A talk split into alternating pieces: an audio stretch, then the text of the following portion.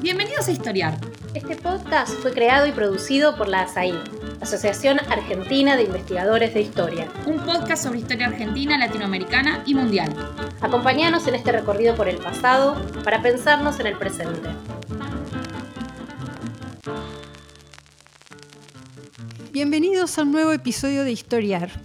Soy Lila Caimari y hoy vamos a estar conversando sobre música, música latinoamericana.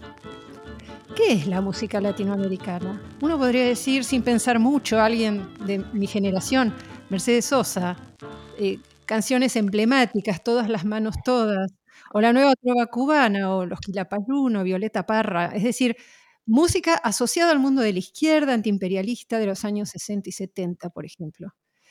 Pero alguien de otra generación puede decir los boleros de Agustín Lara, la música del cine mexicano de los años 40 y 50, o Chabela Vargas, o Carmen Miranda, o la movida tropical brasileña con tanta irradiación por fuera de Brasil, ¿no es cierto? O también la música culta de Villalobos, de Ginastera, que circuló por el mundo con esa etiqueta también. O más cerca de nuestro tiempo, los más jóvenes podrían decir los Grammys latinos, ¿no? Y el tango, ¿por qué no sería el tango música latinoamericana? Y finalmente, ¿quién decide ¿no? qué entra y qué no entra en esta categoría? Estamos hoy con Pablo Palomino, autor de un libro fascinante que acaba de ser traducido y publicado en la Argentina por Fondo de Cultura Económica. El libro se llama La invención de la música latinoamericana, una historia transnacional. Un título que de entrada ya adelanta sus hipótesis más fuertes, ¿no? La primera de las cuales es que la música latinoamericana es una invención, que por lo tanto tiene una historia que puede reconstruirse. Entonces, en buena medida es la historia de una categoría, de la presencia o ausencia de esa categoría, de la voluntad de crearla, de las decisiones sobre qué va a entrar allí, qué va a quedar afuera, cómo difundirla.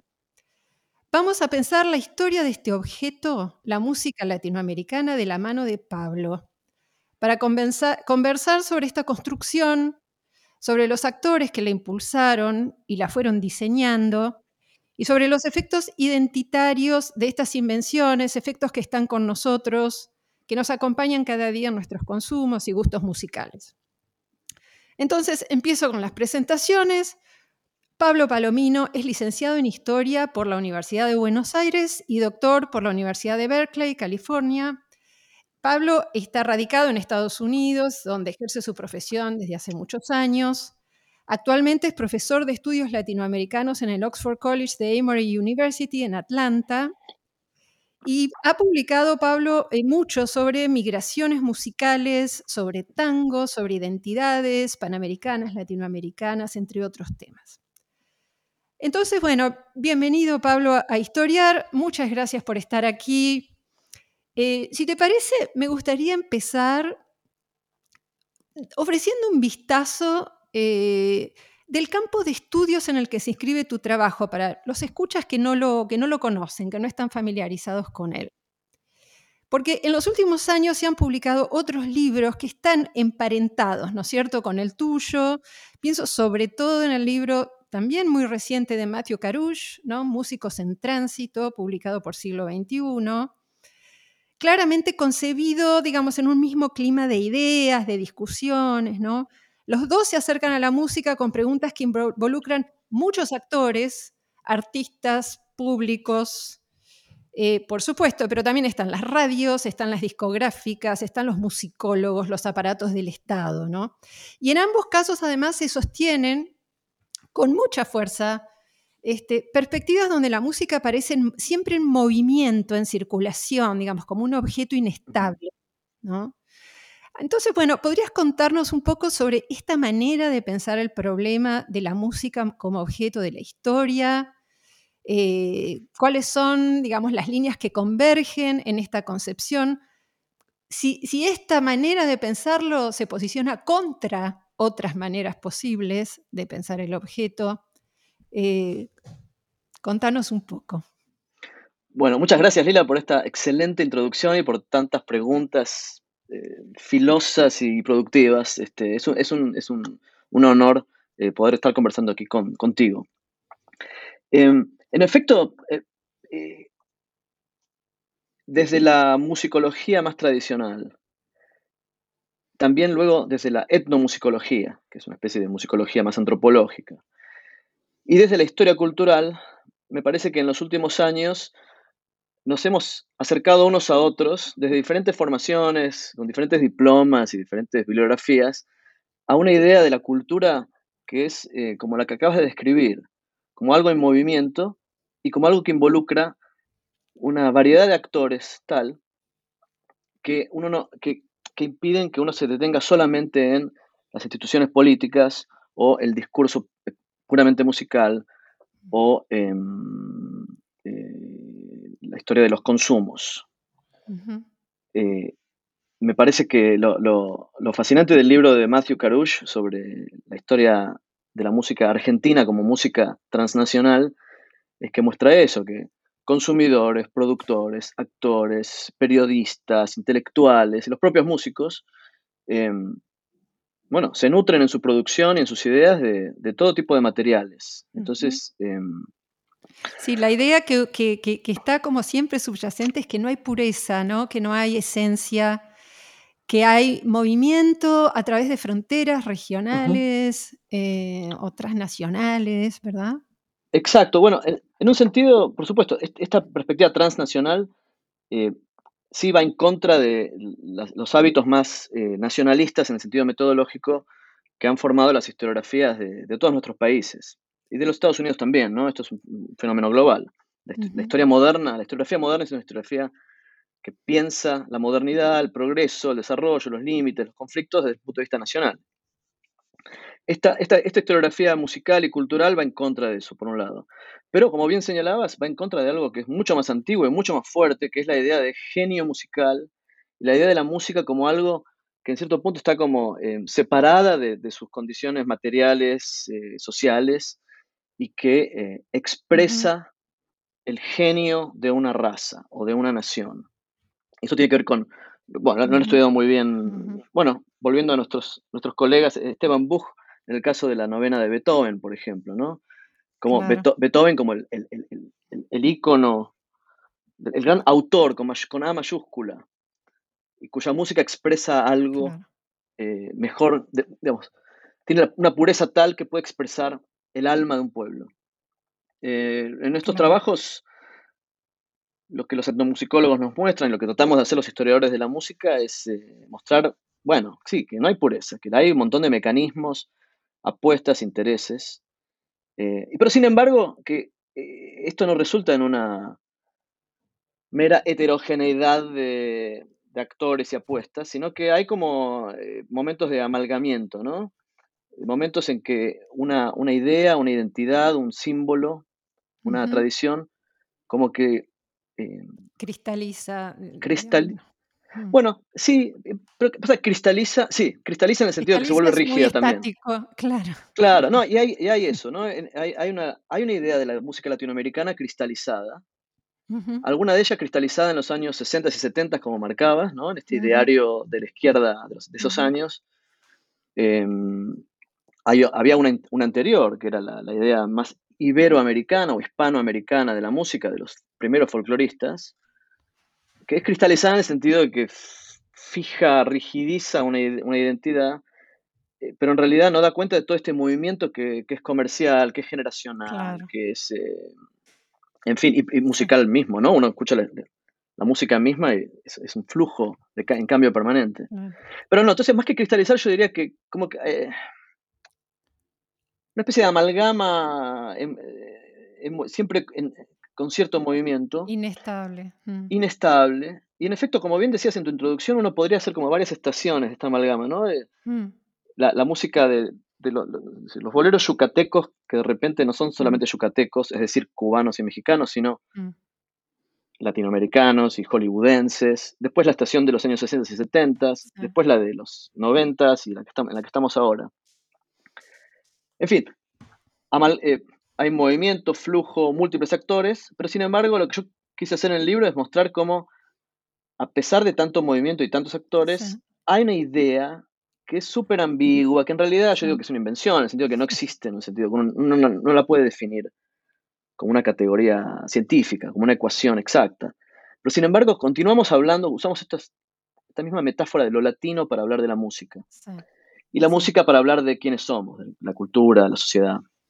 Bueno, bueno, muy bien. Entonces, si te parece, eh, recorramos algunas de las estaciones más sabrosas que vos vas recorriendo, digamos, en, en esta trayectoria, ¿no?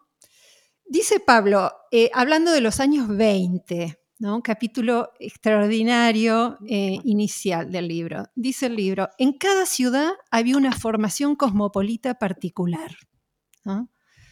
Entonces, no hay todavía música latinoamericana, hay mercados locales, todos los grupos usan lenguajes híbridos, tramados de elementos llegados de otras partes, ¿no? Hay mezcla entre lo europeo, lo local, entre regiones, entre lo oculto y lo popular. Vos decís, los mercados de la música de, ese, de esos años ¿no? están muy concentrados en las ciudades, son híbridos y son populistas, decís vos. ¿no? La noción de pueblo está siempre presente acá. ¿Querés dar algunos ejemplos, desarrollar un poco este núcleo de, de argumentos? Sí, por supuesto. Eh, primero que la música latinoamericana, además de ser una identidad o una idea, eh, es un mercado. Es decir, un, espacio, un espacio geográfico donde, hay, actores comerciales, consumidores y, practicantes que, adoptan ese mote, esa idea. Esto es música latinoamericana. Cuando yo me puse a mirar hacia atrás, históricamente, como bien decís, en los años 20 hasta los años 30, no, hay una, no, existe Latinoamérica. Desde un punto de vista musical no existe Latinoamérica, simplemente no está ni en la idea ni en los circuitos. Lo que hay es un mosaico.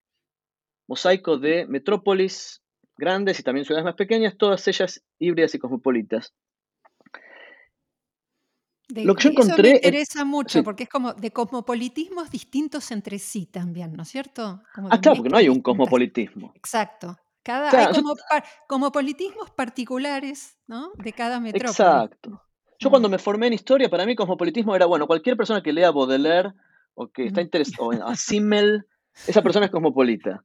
Bueno, es una definición, pero es muy intelectual y tiene que ver con una tradición franco-alemana en este caso. Claro.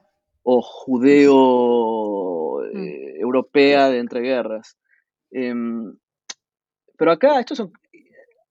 Aquí uno se pone a mirar el comercio de partituras en, Chile a finales del siglo XIX, o en México, o en Cuba, o en Argentina. Y lo que hay son eh, lazos comerciales muy, muy sui generis, ¿no? dependiendo de, en, cada ciudad, en cada región, en cada puerto hay se consiguen diferentes cosas, llegan diferentes músicos, hay diferentes tipos de exilios o de migraciones musicales. No tienen nada en común. Lo que sí tienen en común es este populismo que vos señalás, y que yo creo que es un populismo que es inherente a la, cultura comercial moderna. Mm. Por lo menos a la cultura eh, comercial musical. Cualquier vendedor. Sí. Sí, sí, no, cualquier vendedor de partituras, los, primeros eh, radioaficionados, o no, no, los primeros comerciantes que se meten en el negocio de la radiodifusión, en el, periodismo, en los, medios. Se busca crear mercados, se busca llegar a más consumidores, se, busca, se busca atraer eh, más, más, miradas o más, más oídos. Mm. Eh, y en ese sentido, la música se empieza a adornar desde un punto de vista comercial, eh, publicitario, de referencias a esta es la música que a nosotros nos gusta. Nosotros los de los porteños de Antofagasta, nosotros los eh, ciudadanos de, la Ciudad de México, nosotros los cariocas, los porteños, los rosarinos. Es un pueblo abstracto como el capitalismo, digamos. Eh, y, me parece que, para una buena historia de la música, una buena historia de la cultura, hay que prestar atención a estos eh, mediadores que son locales, que por ahí no son grandes plumas, que, pueden tener ideas muy diferentes acerca de cuál es su identidad o su cultura, pero que a la hora de vender discos o de vender partituras o de promocionar giras o de llenar teatros, necesitan apelar a, eh, al pueblo. Claro. Y, tal vez ahí, esto lo estoy, estoy especulando ahora, no es algo que yo haya investigado, se me ocurre, pero que ah, es posible que haya un nexo entre la, cultura política heredada la primera parte del siglo XIX, de las guerras de independencia, de la, activación política de, tantas localidades y ciudades y regiones, y estas ideas de pueblo, de, conjunto, de comunidad, que, son interpeladas por estos eh, actores comerciales ya a finales del siglo XIX, principios del siglo XX. Lo que me parece interesante de la singularidad de este objeto es que los historiadores estamos acostumbrados a pensar proyectos identitarios eh, vinculados al Estado o vinculados a los intelectuales en general, ¿no? Y acá tenemos un, digamos, una materia que es, eh, que tiene una potencia de difusión, digamos, de generación de emoción, ¿no? De identidades afectivas, este, que es medio inmanejable por la materia misma, pero además porque también introduce estos otros actores, que son los actores comerciales, ¿no? que no es el caso cuando hablábamos de la construcción de un panteón de héroes, por ejemplo, ¿no? De otros, eh, quiero decir, de otras ortopedias de identitarias. Sí, me parece que nosotros eh, los historiadores nos identificamos más naturalmente con los intelectuales y con el Estado, por quiénes somos o por quiénes nos gustaría ser o por cómo nos gustaría intervenir en, la vida social. Y además, bueno, el Estado y los intelectuales en un lenguaje más parecido al nuestro. Claro. Eh, pero los músicos hablan otro lenguaje. Cuando uno mira las entrevistas a los músicos de ahora o de siempre, yo diría, los músicos están hablando de eso, lo que estás planteando vos, las emociones, cómo llegar al oyente, qué es lo que uno quiere decir. Son temas que no, se reducen a al, proyecto de construcción estatal o, doctrinas intelectuales. Mm. Em, Pero eh, se cruzan, ¿no es cierto? Porque por ese lado también hay proyectos de arriba, ¿no es cierto?, que tratan de tomar a la música eh, y vos mostrás que en los años 30 eh, hay, un, hay, un, momento en el que aparecen proyectos de organización ¿no? de estas expresiones musicales dispersas que vos describís en este mosaico, ¿no? que vos describís para los años de, comienzos del siglo. ¿no?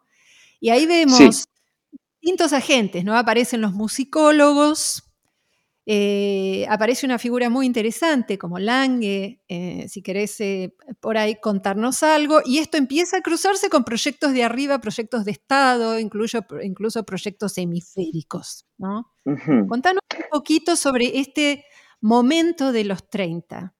Sí, los, los 30 son una gran encrucijada de todos estos, actores tan diferentes en los últimos 20 años hay grandes historias culturales de la música eh, eh, trabajando en América Latina, donde eh, muchos colegas han mostrado cómo la, música a través de la radio, a través de la, construcción de cánones nacionales, del populismo musical, ha sido fundamental en la construcción del Estado moderno y de la democratización o del Estado nacional popular.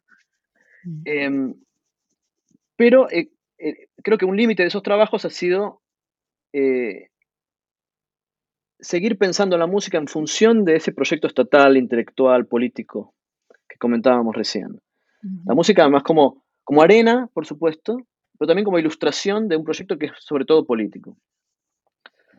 Em, lo que yo noté en los años 30 es que desde el punto de vista de los actores musicales, es decir, los músicos mismos, pero también los productores, y los, comerciantes y las, audiencias, em, lo que está en juego es eh, la calidad musical. Una música tiene que ser buena.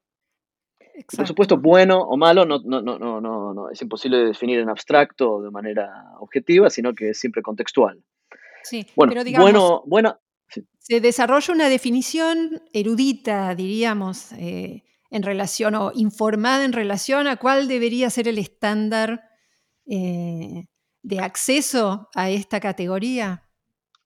Bueno, justamente la encrucijada de los años 30 es que tenemos un, desarrollo cada vez mayor de criterios comerciales y populistas en el sentido que hablábamos antes, de qué es buena música, la música que la gente la escucha y se pone a bailar. La música que nosotros como oyentes podemos, cuando nosotros escuchamos ciertas canciones que nos recuerdan otros momentos de nuestras vidas, que apelan a nuestras emociones, esa es la buena música, digamos. Mm. Y puede ser erudita o no. Eh, pero en efecto, aquí se cruzan. Entonces, esta lógica comercial, esta retórica comercial de que es la buena música que tiene que ser popular, si no es popular es porque es mala, porque a la gente no le interesa. Entonces, buena música es música popular. La política de los estados que están buscando crear sistemas masivos de educación musical porque ven a la música como una forma de elevar la formación de la raza o del pueblo, del estado, de la nación. A los musicólogos que empiezan a desarrollar un campo de estudios legítimo.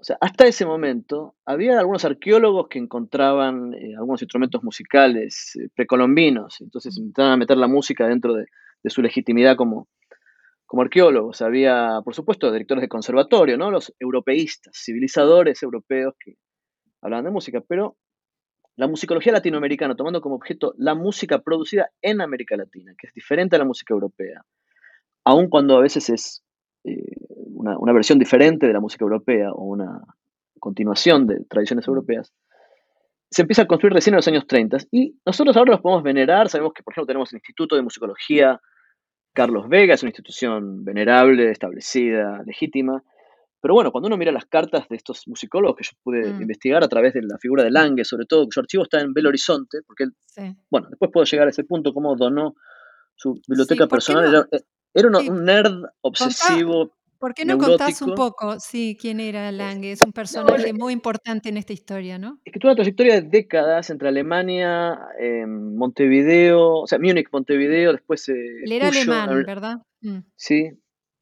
Un joven alemán que en la República de Weimar, en medio de la crisis, es de una familia de clase media más o menos acomodada, pero en problemas por la crisis económica, era un Freikorps, o sea, fue parte de la represión anti-espartaquista después de la Primera Guerra pero tenía 17 años, ¿no? Era una cuestión sociológicamente muy esperable. Eh, tocaba el piano, había estudiado musicología, no sé si, no queda claro si había terminado o no sus carreras. Termina viajando a los veintipocos años a, Montevideo, intenta, conoce a Roberto Alemán Nietzsche en La Plata, o sea, cruza el charco, trata de hacerse un lugar en, Buenos Aires, vuelve a Montevideo, se casa con una, una señorita de, apellido Patricio Bertis, no, no, no, supe mucho más de ella, pero ella se convierte en su, bueno, en su mujer por su esposa por toda la vida y su secretaria también, hay una dinámica de género que después se hace muy común en la academia del siglo XX, ¿no? El, gran intelectual con su esposa que le escribe las cartas. Yo no sé si porque era neurótico o porque ella era eh, muy organizada, pero desde su estancia en Montevideo, donde él funda la musicología uruguaya moderna y trabaja en el SODRE, el sistema radiofónico de educación musical, y se conecta con los musicólogos argentinos, y después brasileños, y después de los Andes, y después de Cuba y México, crea esta red latinoamericana de musicología. Eh, viaja en época, tiempos de Perón a, la Universidad de Cuyo, donde sigue publicando textos muy importantes. Después, eh, Juscelino Kubitschek lo, lleva a Minas Gerais para hacer trabajos de, campo y de reconstrucción, digamos, de, recabamiento en los archivos de las iglesias eh, coloniales de, Minas, de la música barroca mineira, que es lo que lo lleva a él a decir que la, música barroca de Minas Gerais es la primera música americana, o sea, la primera mm. música, música con mayúscula, tiene esta idea europeísta, ¿no? Claro. De la verdadera música de buena calidad, ¿no? De, con, composiciones complejas, escrita, sobre todo música escrita, claro, eh, se hace ahí por estos, por estos compositores que eran mulatos. Y eso para él era importante. como un alemán viniendo de Weimar, mostrar como algo positivo el hecho de que, haya, de que hubiese compositores mulatos en Brasil componiendo música barroca, era como eh, claro. un, un, argumento racial eh, bastante progresista para la época. Claro, porque eso es un elemento también, ¿no? En estas construcciones vos mostrás. Sí, por supuesto. Por supuesto. Em, mm. Pero esto venía que, bueno, él finalmente... ¿Cómo le va? ¿Cómo le va a él en su gran empresa, digamos? Eh? Bueno, él le va bien, después se relaciona con la UNESCO, después él forma a Isabel Aretz, que es una gran folclorista y musicóloga latinoamericanista. Eh, se convierte en una especie de nota al pie eh, importante en, toda la tradición posterior de la musicología latinoamericana, pero como que sus ideas, tal vez por su estilo personal, tal vez por su, formación heterodoxa o por su El hecho de que estuvo en muchos lugares, tenía un carácter bastante complicado, parece. Esto aparece en las cartas, en serio.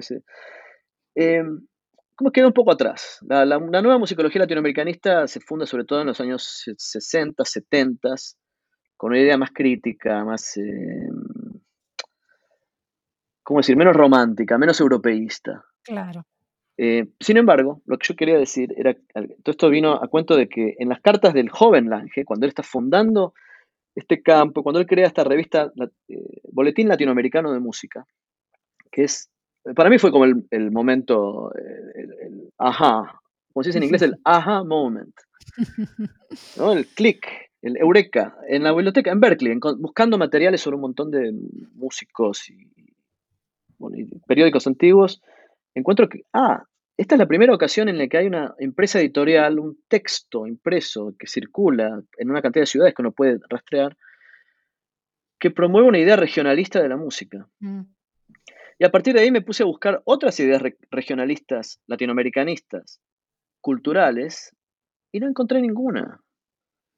Lo que nosotros llamamos el arte latinoamericano, por ejemplo, es algo que se funda sobre todo hacia finales de la Segunda Guerra Mundial, con sede en Nueva York, ¿no? Tiene que ver con la geopolítica de la Guerra Fría, del interamericanismo.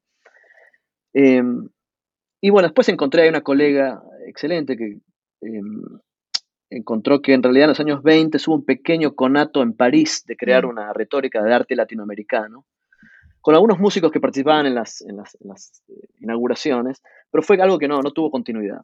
Sin embargo, lo del Ángel sí tuvo continuidad, del año 35 al año 46, uno ve a toda una galaxia de folcloristas, ministros de educación, eh, directores de conservatorios, eh, compositores de toda América Latina, uniéndose a través, eh, alrededor de una retórica latinoamericanista. Entonces esto me pareció que era un momento histórico fundamental que nos había pasado totalmente desapercibidos a todos los que trabajamos historia del siglo XX latinoamericano y que en general damos, por sentado que América Latina existe y ya está, no hay que no hay que construirla, ¿no? Y quizá también porque hemos estado muy eh, concentrados en las construcciones identitarias nacionales, ¿no?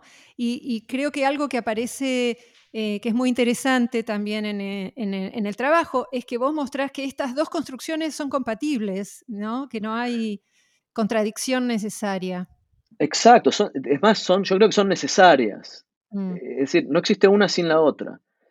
Eh, para, digamos, esto nos lleva al, punto que quería hacer al comienzo, antes de, hacer la biografía del ángel, que era, hoy vemos a, eh, el Instituto Carlos Vega es el nombre de una institución, de una placa, es una parte de la construcción nacional tangible, uno la ve. En las cartas del joven Lange con el joven Vega, esta gente que está tratando de sacarle unos mangos al ministro de Educación o al ministro de Cultura, tratando de probarles que estas cosas de, raras, estos instrumentos autóctonos que ellos encuentran, estas partituras raras que ellos quieren transcribir o publicar, tienen algún valor, ¿sí? un valor científico y algún valor público. Y no es tan obvio, esto no es tan obvio. Entonces, estas figuras en, los años 20, 30, las vemos como jóvenes eh, vanguardistas y constructores, a pesar de que los, los vemos ahora nos parecen como anticuados en su retórica, en sus ideas. Eh, demasiado como hispanistas a veces, o demasiado europeístas o nietzscheanos en el caso de, del Ángel. Pero, e, en fin, ante la necesidad concreta de construir instituciones y revistas y redes, y en esta encrucijada donde tiene mucho peso la radio, la cultura, la cultura comercial impresa, los periódicos, que tienen otras ideologías, otras retóricas sobre qué es la música, ellos ahí tienen que necesariamente apelar al mismo tiempo a una agenda nacionalista de construcción de instituciones. Claro. Sean orquestas, sean eh, cátedras en las universidades. Coros también decís, ¿no? Los coros, Tienen, son una herramienta que parece muy importante también en este Fundamentales. Y que además ellos ven que los coros los inventan ellos, los coros surgen de las comunidades eh, inmigratorias, ¿no? Uno tiene los coros. Eh, yo te encontré haciendo, por ejemplo, trabajo sobre la, en el archivo de investigaciones judíos eh, que está en, mm. en, Buenos Aires, en el IWO.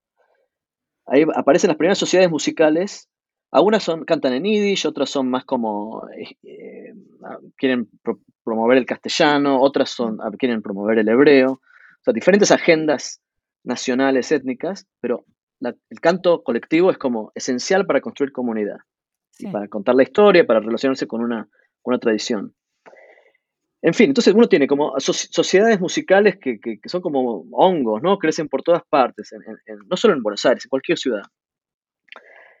Eh, además, sobre todo con, el incremento del alfabetismo, con la escolarización, hay más gente capaz de, eh, dar partituras, de tener tiempo libre, etc. la fuerza de lo comercial, la fuerza de las agendas nacional populares de los estados, en este marco, es que estos musicólogos hacen propuestas de construcción de musicología nacionalista pero desde el día uno, o sea, a lo largo de todo este proyecto, uno los ve en contacto a los mexicanos con los peruanos, los argentinos con los chilenos, los brasileños con los uruguayos. Es una forma, por un lado, de ganar legitimidad, demostrar que lo que, demostrarle a sus propios estados que lo que están haciendo tiene valor más allá de las fronteras, que tiene un reconocimiento más allá de las fronteras, y por otro lado, para aprender. Eh, Mario de Andrade, el gran musicólogo brasileño de la época de Vargas, él cuando organiza la, primera discoteca municipal del estado de San Pablo, que es como el modelo que después van a, van a seguir en mm. Brasil, de, recopilación de música popular, él lo toma del Ángel, que lo había empezado en Montevideo. Mira. Eh, entonces hay un aprendizaje de técnicas de, de, grabación folclórica, eh, de anotación musical, de catálogos. Y bueno, lo que el Ángel quiere hacer también es empezar a imprimir él imprime los, los boletines, pero también quiere, él empieza a imprimir eh, estos eh, apéndices al boletín que son como colecciones de partituras, donde estos grandes músicos que nosotros ahora recordamos como nacionalistas, Villalobos, Ginastera, que mencionamos al comienzo, ellos los veían como, eh, por supuesto, un compositor brasileño o argentino, pero también representantes de esta raza latinoamericana, lo llamaban algunos, cultura latinoamericana, en fin, nosotros hoy día, siglo XXI, no, hablamos de raza en mm. ese sentido, ni tampoco de cultura en el sentido monolítico, pero sí de la palabra que usabas antes, ¿no? Arena, digamos. América Latina es en efecto una arena de composición, de circulación. en, ese sentido, en ese plano, yo veía eh, no, el, panorama que, se iba desplegando. Eh, bastante en sintonía con otras cosas que estamos viendo ¿no? en la historia cultural, más en general, a donde vemos, estamos descubriendo que, que tantos proyectos que creíamos que eran proyectos aislados o proyectos de una intelectual estaban en realidad muy conectados entre sí a través de fronteras, ¿no? y que había mucha conversación a distancia en relación a proyectos culturales, eh, reformistas, ¿no? Y que por ahí no eran tantos estos intelectuales o estos er, eruditos de la música, pero que estaban a la par, digamos, en relación a lo que se estaba haciendo en otros lados y en conversaciones cada uno en sus países con burócratas, funcionarios, eh, etcétera, tratando de influir, eh, en fin, en la, por las vías que pudieran, ¿no? Siempre, en general, casi todos muy críticos del,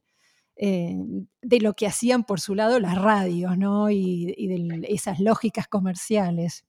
Sí, el comercialismo era como el gran, la bestia negra, ¿no? El, enemigo.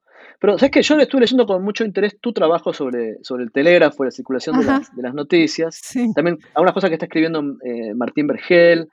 veo como ustedes están em, renovando el conocimiento que tenemos acerca de cómo las culturas nacionales o urbanas eh, están en sintonía o en conexión con estos espacios más amplios. Y, como bien señalás, eh, hay como, yo diría que, siguiendo tu, tu puntapié, como hay como tres niveles en esto que uno es el de, la, conexión concreta real de, personas que pueden ser intelectuales o músicos o políticos que viajan y que se van y se conectan personalmente con, con otras personas. Esas redes son fundamentales. Por otro lado está la dimensión técnica, que es los mecanismos, las logísticas que permiten que sean las noticias, sean las partituras, sean las orquestas, sean las ondas radiofónicas, permitan conectar esos territorios. Pero inficionando estas dos dimensiones está la imaginación del espacio. Claro. Eh, y en, el caso de, mi trabajo, yo eh, decidí como eh, esto tiene sus ventajas y sus desventajas, por supuesto, pero digamos, decidí como apostar a ver qué hay entre la nación, que es como el gran tema de la historiografía, y la globalización, que es lo que a mí, el fenómeno que más me interesa, pero que es tan vasto y en el fondo es tan abstracto. ¿Y qué es la globalización? El globo no existe. En trabajos como, como, como, el tuyo, uno puede ver que el globo en sí es un poco una, una ilusión.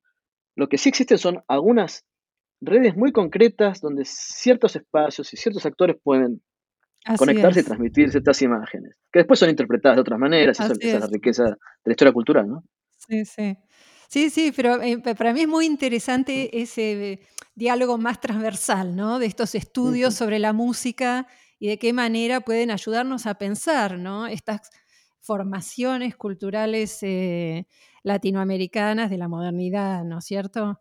Eh, a ver, nos, quedan unos minutitos. si te parece, yo pensaba, y siguiendo esta misma línea, ¿no? de las circulaciones y de la globalización, ¿no? Y de dónde está cada uno situado para pensar estas cosas, eh, los intelectuales del pasado y los del, y los del presente. Yo pensaba también en, el hecho de que eh, tantos de estos estudios con este tipo de encuadre que vos estás usando, ¿no? provengan de investigadores que están radicados en Estados Unidos.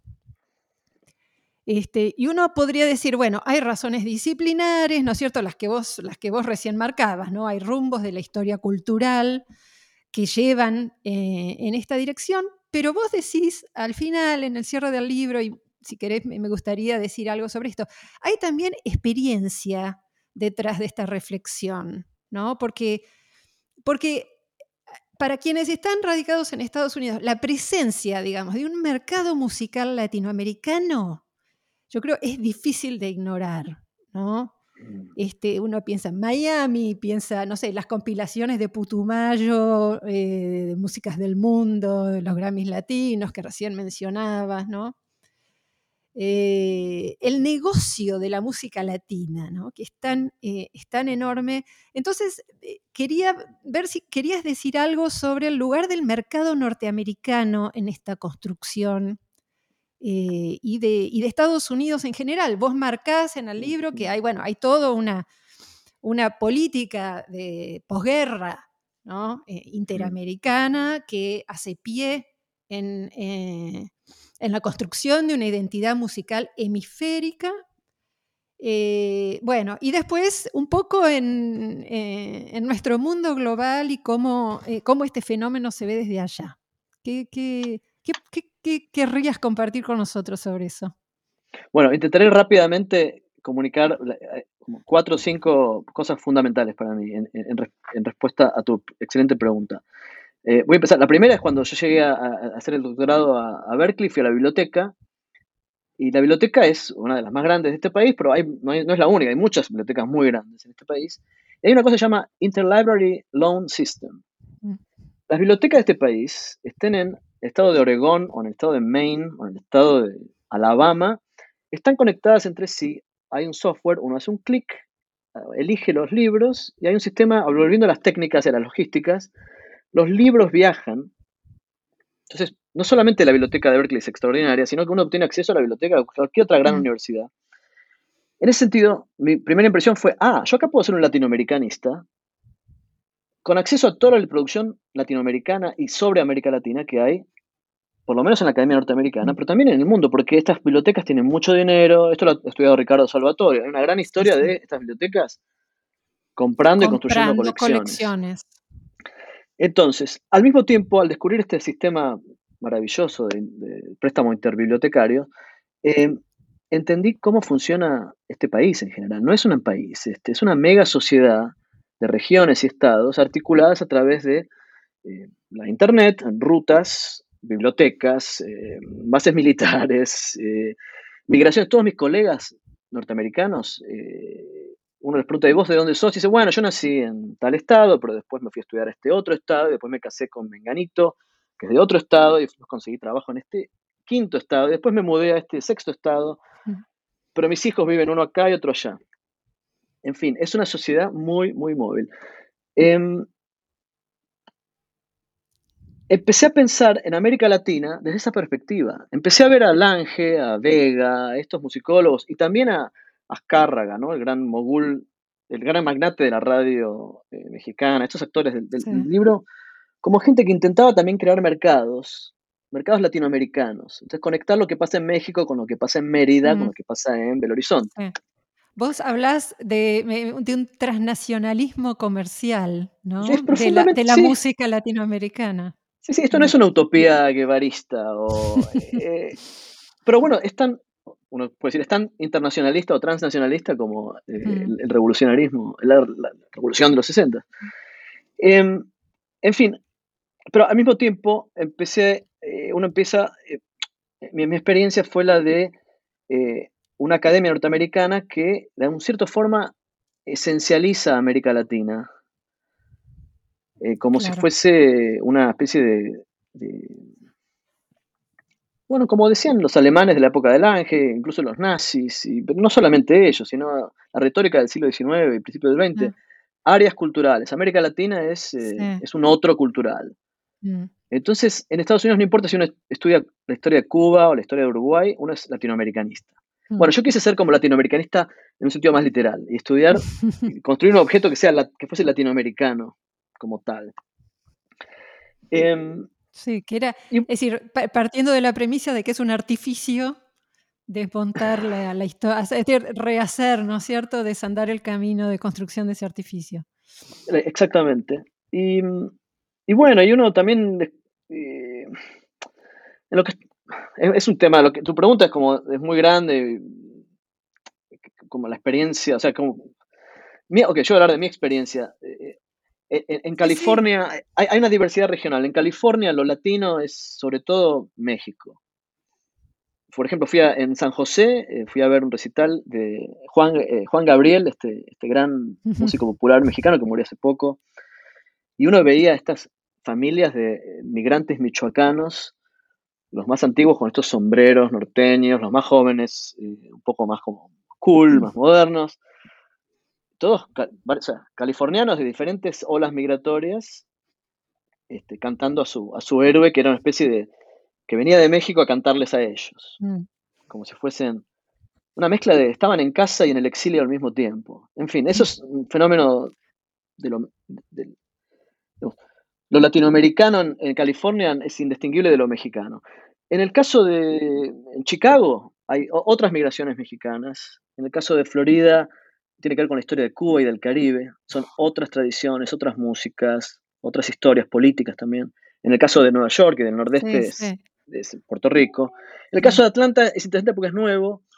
Eh, es, una, es una migración más reciente que empezó con, a finales del siglo XX, pero ahora ya es como el 10% del Estado.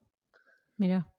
Em, y bueno, ahora con mis colegas, eh, hijos de esta inmigración latinoamericana en Atlanta, tenemos una especie de diálogo que a veces es muy productivo y a veces es muy conflictivo entre identidad, la identidad latinoamericana y la identidad latina norteamericana, que ahora además tiene un nuevo nombre, que es Latinx. Sobre todo los jóvenes universitarios están impulsando esta categoría porque tiene una parte de una, eh, para decirlo con el lenguaje de nuestra época, ideología de género, lo digo irónicamente, en el sentido de... Eh, claro, claro.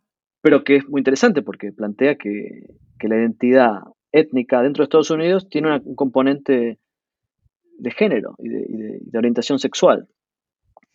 En fin, es una complejización de la, de la, teoría política que hay detrás de las categorías que usamos, muy, muy interesante. Y yo estoy a, duras penas navegando, tratando de entender América Latina, por un lado, y por otro, dialogando con estos colegas, que muchas veces son más jóvenes, ¿no?